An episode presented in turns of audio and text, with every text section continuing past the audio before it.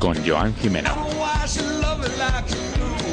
Muy buenas, bienvenidos a Ventana Deportiva en Libertad FM, el informativo producido por Soccer City Media. Son las 2 de la tarde, una hora menos en las Islas Canarias. Les habla Joan Jimeno, comenzamos.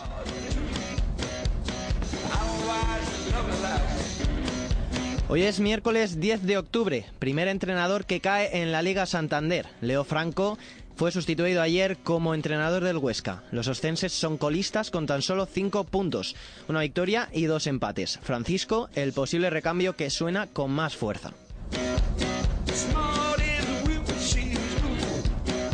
Ya tenemos la lista oficial de los 30 candidatos al Balón de Oro. Leo Messi, Modric, Griezmann, Salah, Mbappé y Cristiano Ronaldo, los principales favoritos al galardón que se entregará el próximo 3 de diciembre.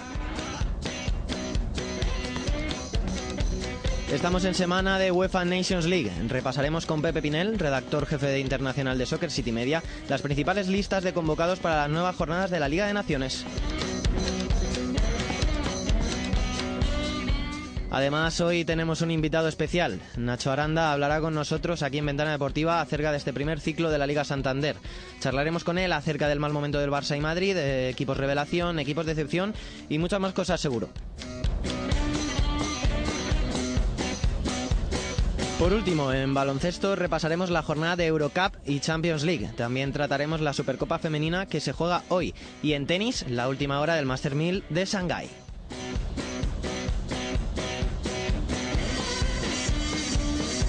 Suscríbete a nuestro canal de YouTube, Soccer City TV.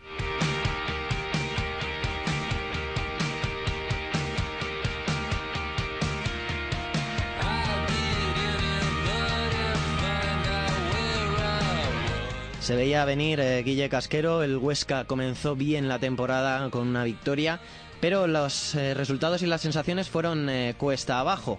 Leo Franco fue sustituido ayer como entrenador de la Sociedad eh, Deportiva Huesca. Muy buenas, Guille. Hola, ¿qué tal? Eh, Joan Jimeno. Pues sí, la verdad que se veía venir por el mal rumbo del Huesca en su vuelta a primera, bueno, en la llegada a primera división por primera vez eh, del Huesca en los últimos años. El- la Sociedad Deportiva Huesca, que ha destituido a Leo Franco como técnico, fue una apuesta muy arriesgada de un ex portero, ese jugador eh, argentino que todavía no había entrenado en el fútbol eh, profesional, nunca se había sentado en un banquillo. Apuesta arriesgada del Huesca que venía de hacer un fútbol metodológico, de proceso continuista con Rubí a la cabeza y subió al equipo a lo más alto del fútbol español. Una victoria, dos empates, cinco derrotas y 18 goles en contra en únicamente 8 partidos dejan al Huesca último en la tabla y con Leo Franco fuera del equipo. Es una eh, fue una apuesta arriesgada eh, que no ha llegado a convencer.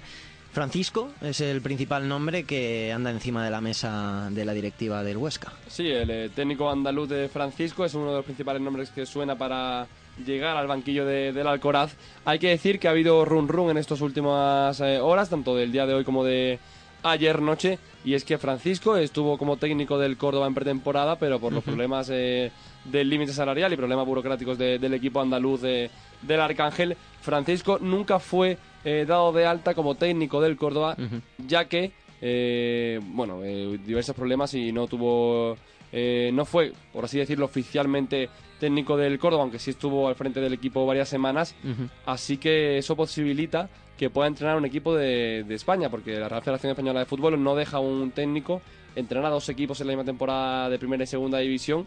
Así que bueno, no es mal que por bien no venga para Francisco, que puede convertirse en las últimas horas, en las próximas horas, perdón, en técnico del Huesca. Cierto, el Córdoba que sustituyó a José Ramón Sandoval, eh, llegó Francisco y Francisco se fue a las dos semanas en verano. Llegó de nuevo José Ramón eh, Sandoval. Te voy a hacer una pregunta un poco más abierta, un poco más a, a tu interpretación. ¿Qué te ha parecido el Huesca de Leo Franco en estas primeras jornadas? Pues fíjate que, que me, me ilusionó y me sorprendió mucho a principio de, de temporada. Se veía un Huesca muy motivado, con, eh, con mucha garra en el, en el ataque, tanto de forma ofensiva como de forma defensiva en la presión. Es quizá un equipo que con el paso de la jornada se le han visto muchas carencias y se le han visto esas eh, no directrices que tenía desde el, eh, desde el banquillo, muchas dudas, eh, muchas eh, idas y vueltas en cambio de, de juego y de sistema pero no tanto de sistema, sino de juego. Se veía un equipo dubitativo que tenía más rabia que plan, tenía más coraje que, que ideas y bueno, eso es sintomático para ver que Leo Franco no estaba funcionando. Lo que pronto llega, también pronto se va. A Leo Franco le llegó quizá la oportunidad de, de entrenar en primera división con el Huesca demasiado pronto, sin tener un bagaje en segunda B, en segunda o incluso en un equipo del, del extranjero. Se ha ido pronto del Huesca, llega Francisco, va a llegar eh, el técnico Francisco si nada cambia en las últimas eh, horas, pero parece que Francisco sí es un técnico que tiene, porque juega, ha entrenado en primera división, ha entrenado en segunda división, haciéndolo muy bien en Almería y en Lugo, así que bueno, es un técnico que reporta ilusión en el Alcoraz, que reporta otra vez ese aire y esa esencia de Rubí, el fútbol como proceso, fútbol metodológico, fútbol de estudio, fútbol de culto, para un equipo que tiene garra, que tiene jugadores arriba, como por ejemplo Samuel Elongo, como el Cucho, eh, como Melero, como Gallar, tiene la portería Werner, que no está funcionando nada mal, ha fichado en defensa jugadores como Luisinho, se han quedado Pulido, Acapo, Insúa, ha fichado Rubén Semedo. Tiene jugadores, tiene equipo, tiene una afición por detrás eh, que no va a dejar nada eh, fuera de los límites del Alcoraz. Así que bueno, yo creo que con Francisco el Huesca tiene otra cara, tiene otra pinta y puede ser un equipo que reporte muchas alegrías, victorias y que luche seriamente por quedarse en primera división. El Huesca, eh, que tiene muy buenos jugadores, eh, no le ha ido bien, apostó fuerte por Leo Franco, que no tenía experiencia y parece que ahora la apuesta será por un entrenador que sí que tenga experiencia como Francisco. Sí, como entrenador como Francisco hay que decir que sea quien sea el entrenador, es un buen momento para cambiar de entrenador, quizá muy pronto, pero si no se tenía confianza, parón de selecciones, tiempo para entrenar, para sentar conceptos y asimilar eh, automatismos. El Huesca lo que pasa es que recibe en el Alcoraz la eh, próxima jornada, jornada 9 de la Liga eh, de Primera División, a Español, un, equipo que ha ganado todo dentro de casa, en, en casa en el Cornellá, fuera ha perdido poco, se ha dejado pocos puntos, una auténtica revelación fíjate, vuelve Rubí al Alcoraz. vuelve Rubí al Alcoraz, el español que está haciendo un gran comienzo de liga, lo tendrá difícil el primer entrenador del Huesca. Guille Casquero, muchas gracias por traer esta noticia del día que nos llega desde Aragón. Y nada, nos seguimos escuchando aquí. Un placer, Joan, nos escuchamos. Chao.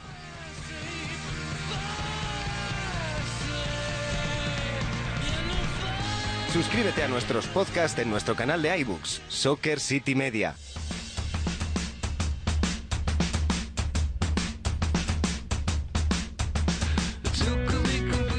Ayer por la tarde, sobre las siete y media de la tarde, ya era oficial eh, la lista de los 30 nominados al Balón de Oro 2018, un galardón que se entregará el próximo 3 de diciembre. Hablamos de ello con Hugo Palomar. Muy buenas, Hugo.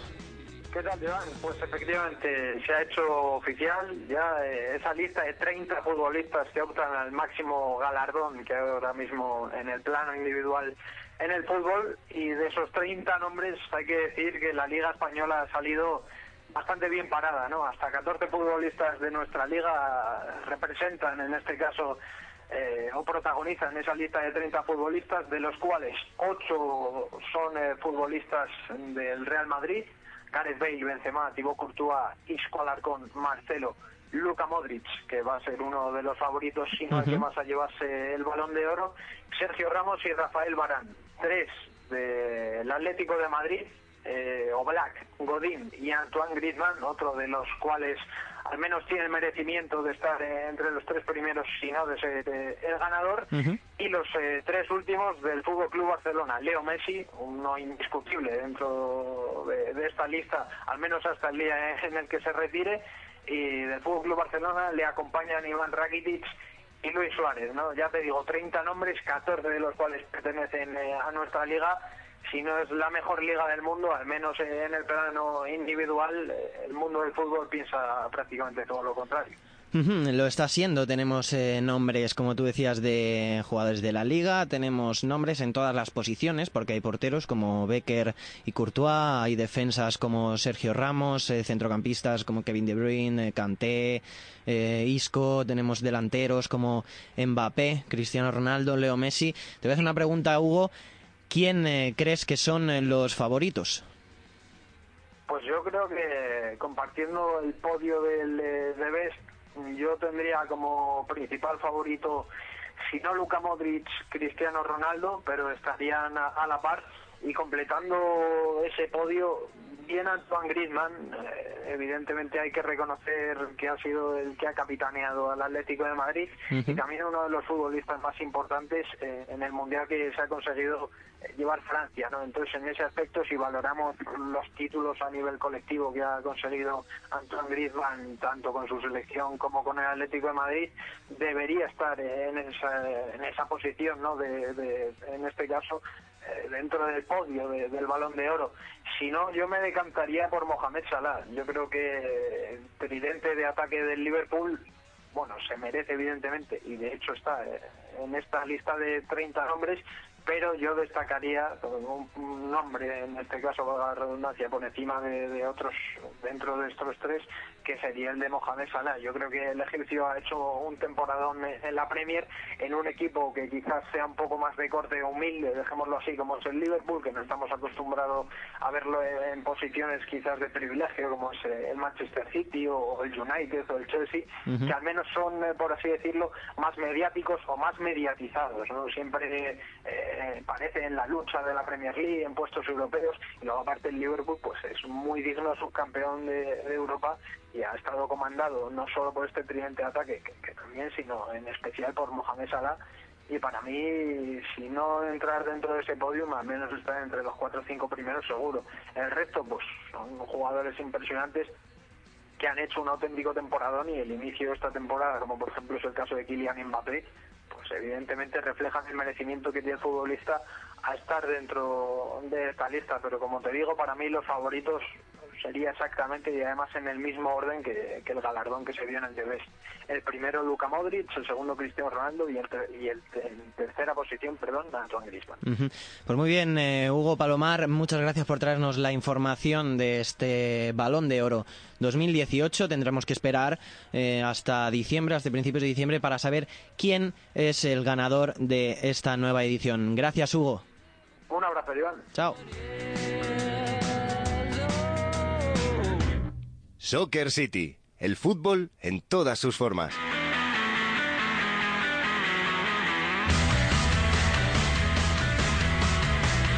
Como decíamos en los titulares, hoy esta semana es semana de UEFA Nations League ya tenemos eh, listas eh, de convocados de muchas eh, selecciones y con cosas muy interesantes. Y lo hablamos con Pepe Pinel. Hola Pepe. Muy buenas, Johan, ¿qué tal? Pues eh, comenzamos hablando de Croacia, porque se caen Versálico y Brozovic por lesión.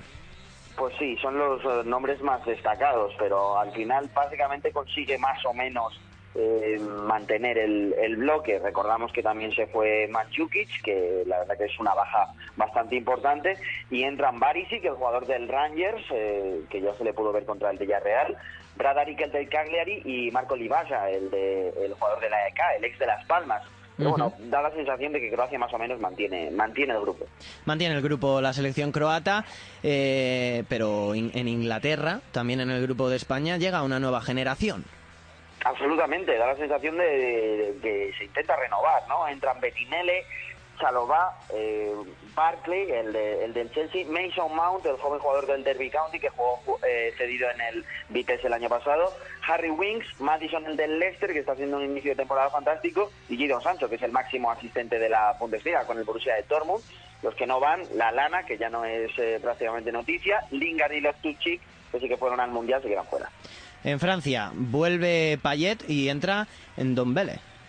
Sí, totalmente. En defensa vuelve Diñe, eh, también Saco y Zouma, eh, porque un Titi, Rami y Mendy pues no pueden ir. En el medio del campo entra Endombele por Tolisso y como bien has dicho, eh, la lesión de Fekir hace que vuelva Payet a la selección francesa. Habrá que ver, ha empezado bien este, esta temporada el, el ex del West Ham, habrá que ver si consigue asentarse de nuevo en la selección, un jugador fantástico, todo el mundo ya lo sabe, pero, pero no consiguió ir al Mundial. Hablamos ahora de Italia porque se caen Velotti y Balotelli. Sí, se caen nombres muy importantes en la selección italiana. Eh, queremos recordar que en la pasada jornada de, Nations League fue un absoluto desastre. De hecho, Portugal pasó por encima de, Italia y con Polonia sufrió muchísimo el conjunto italiano. Ni Velotti, ni Balotelli, ni Caldera, ni Zapacosta, ni Rugani, ni Lazzari, ni Benassi, ni Cristante, ni Zaniolo, ni Pellegri. Y además eh, se han caído por lesión D'Ambrosio, Cutrone y, Romagnoli, ¿no? Y al final, pues eh, también Zaza, por cierto, y, al final entran en su lugar o, o- o parece que empiezan a ir eh, Piccini y Tonelli, ¿no? Eh, también vuelve Florenzi y el, el lateral de la Roma y Acerbi, el, el nuevo central de la Lazio, ¿no? Pero eh, muy descafinada esta, esta selección italiana con, con muchas bajas y, y poco ilusionante, la verdad. Eh, también hablamos de Alemania porque ha entrado en la convocatoria Mark Uth. Sí, el eh, delantero del, del Hoffenheim, eh, la verdad que está haciendo un inicio de temporada interesante. Eh, vuelve el jugador como Matías Ginter, que fue campeón en, en 2014 en el Mundial, también Jonas Hector y Kerer, el del eh, PSG y Schulz, también entran en la convocatoria. Se confirman, por ejemplo, también eh, jugadores de la nueva generación como Havertz o Brandt en el centro del campo. En Argentina no irán eh, ni Messi, ni Agüero, ni Di María. Brasil aparecerá con novedades, pero sin Lucas Moura. Así que, Pepe Pinel, si te parece, lo dejamos aquí y nos vamos eh, con Nacho Aranda. Un abrazo, Pepe. Un abrazo. Chao.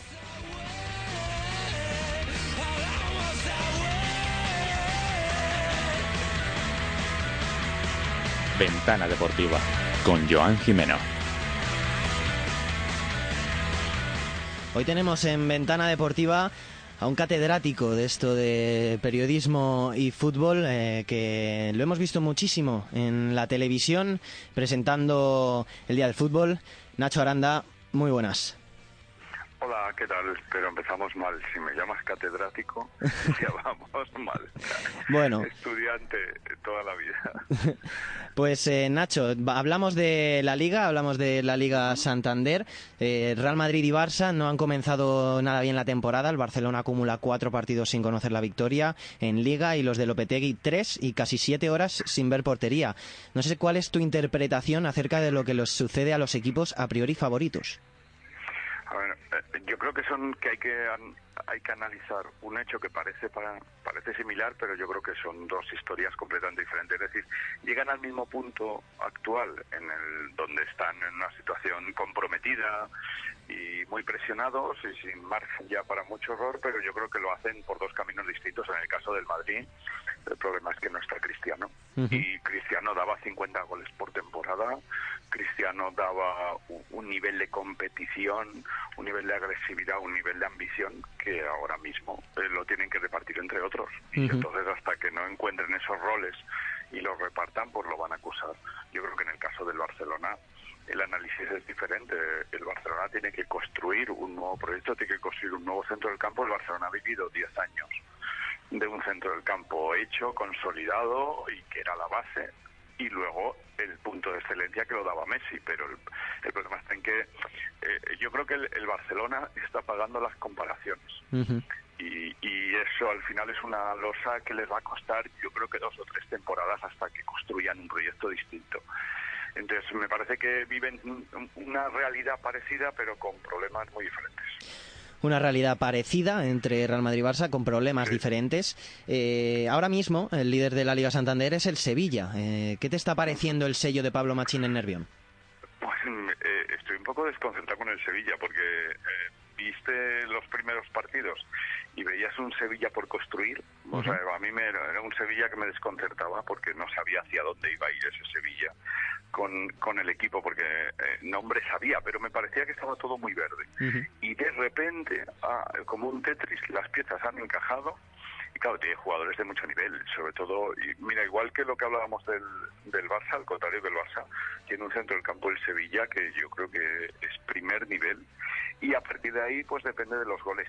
Eh, estaban, me contaban el otro día en Sevilla que están muy contentos por el- con el paso hacia adelante que ha dado Ben Yedder, con la con la posibilidad de que otros eh, den goles ahí arriba porque lle- llevaban años echando en falta a alguien que de verdad los metiera porque claro han tenido gente del nivel de Luis Fabiano de Negredo de Vaca vienen de ahí entonces no es fácil encontrar ese perfil pero pero claro si en el centro del campo Sarabia se pone a jugar y si se pone a jugar Navas se pone a jugar todos pues yo creo que eh, Machín ha ganado mucho crédito en muy poco tiempo y eso para un entrenador de perfil bajo como él, en una ciudad y en un club tan exigente como Sevilla, me parece que es oro. ¿eh?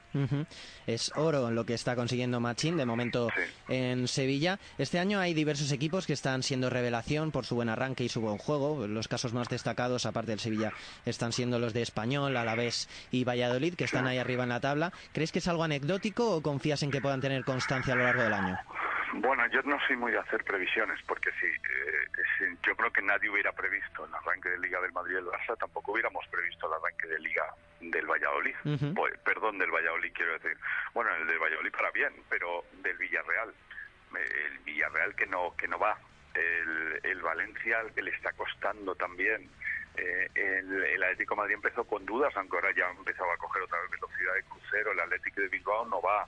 Entonces, eh, unos para bien y otros para mal, eh, pues un poco la liga, yo creo que en realidad la liga para sacar las primeras conclusiones hay que esperar después de Navidades. Ahora hay, fíjate, eh, si recordáis los dos primeros partidos del Huesca, parecía que, que hombre, pero si no es un novato, si resulta que tiene un equipo que funciona de maravilla y ya han echado al entrenador. Entonces me parece que cualquier conclusión que se saca ahora hasta Navidades es muy prematura, porque hay que ver de verdad cuando llegue el invierno, hay que ver a los equipos, los que están arriba, hay que ver si el Alavés aguanta o no aguanta, hay que ver hacia dónde va el Celta, también, por ejemplo, que, me ha, que ha habido días que me ha gustado muchísimo, la verdad.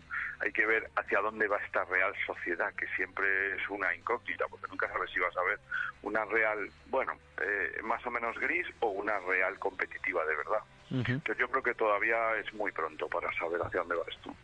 Ocho jornadas llevamos eh, de liga. Hablabas, Nacho, de, del Villarreal. Un Villarreal que anda escaso de puntos, pero también de sensaciones. No sé qué le pasa a los castellonenses. Pues eh, también es verdad que vienen de, vienen de una inercia muy buena, pero eh, final yo creo que en, las dos o tres últimas temporadas ha habido mucho cambio de jugadores. También, si recordáis, tenían un centro del campo estos años atrás que funcionaba como un reloj, ¿eh? aquel centro del campo que empezó con Marcos Sena, del que luego tiró Manu Trigueros, entonces había un centro del campo muy hecho, muy hecho, muy hecho. Se ha ido descomponiendo y a partir de ahí se va descomponiendo el equipo, porque al final los equipos para mí son lo que son su centro del campo. Entonces han ido llegando jugadores entre que unos se lesionan, otros no acaban de aparecer, otros todavía llevan poco tiempo y se tienen que adaptar, se te pasan las semanas y, un equipo que en teoría tiene que aspirar a estar entre los cinco o seis primeros, pues está en una zona ahí pues muy triste para lo que esperas del Villarreal, pero yo creo que, que tiene que ver con eso, o sea, necesitan ahora un tiempo para volver a construir un equipo que les dure otros cuatro o cinco años. Y estos ciclos no son fáciles. ¿eh? No son fáciles eh, para nada los ciclos, eh, el Villarreal que está en una zona complicada de la tabla. Y Nacho, te voy a preguntar por último por eh, la noticia del día, lo hemos hablado antes. Leo Franco, primer entrenador sustituido de la temporada en la liga. ¿Se precipita el club ostense o es mejor cambiar antes de que sea demasiado tarde?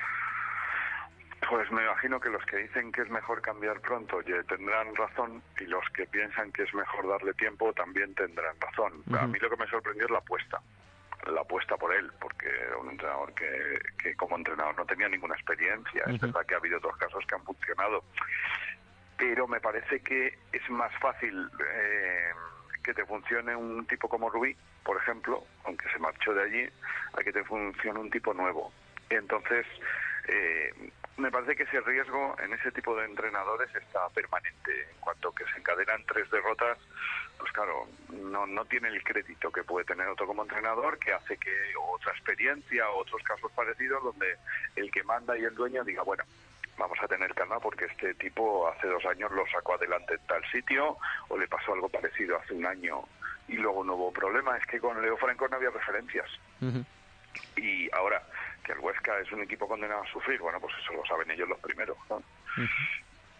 El Huesca, que ahora mismo es colista, cinco puntos. Terminamos aquí, Nacho Aranda. Ha sido un placer, tanto para mí como para Ventana Deportiva, como para Soccer City Media, tenerte hoy aquí con nosotros. Cuando queráis, ya sabéis que para charlar de fútbol cualquier rato es bueno. Muchas gracias, Nacho. Un abrazo. Chao. Adiós.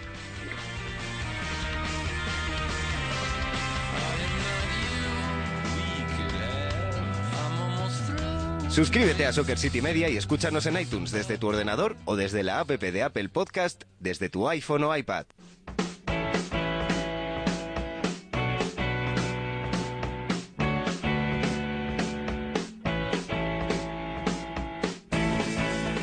Después de esta clase magistral eh, con Nacho Aranda aquí en Ventana Deportiva, dejamos el balón de fútbol de lado y pasamos a jugar con el de baloncesto, con Antonio Linares. Muy buenas. ¿Qué tal, Joan? Muy buenas. Eh, bueno, como decía, hablábamos de baloncesto, hablamos de la Eurocup y la Champions League, ganaron Unicaja y Tenerife.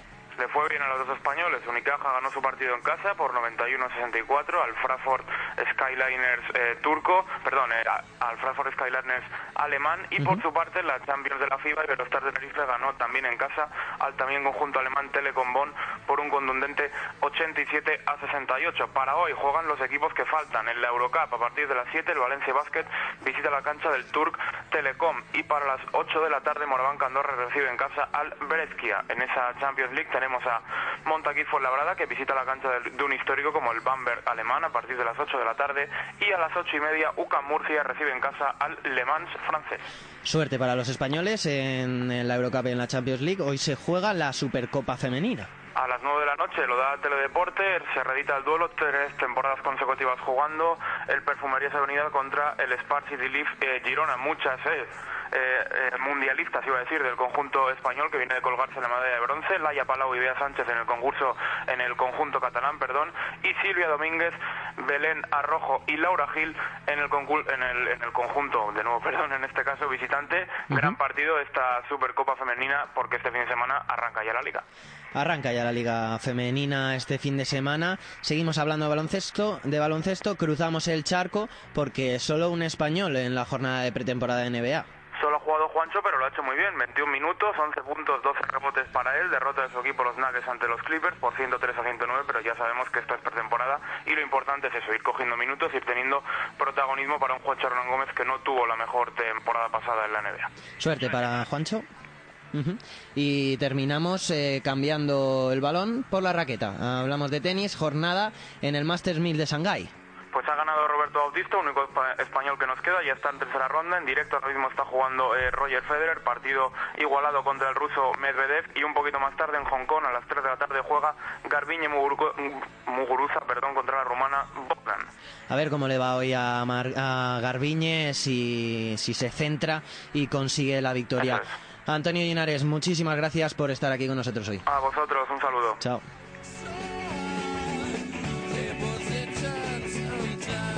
Ventana Deportiva con Joan Jimeno.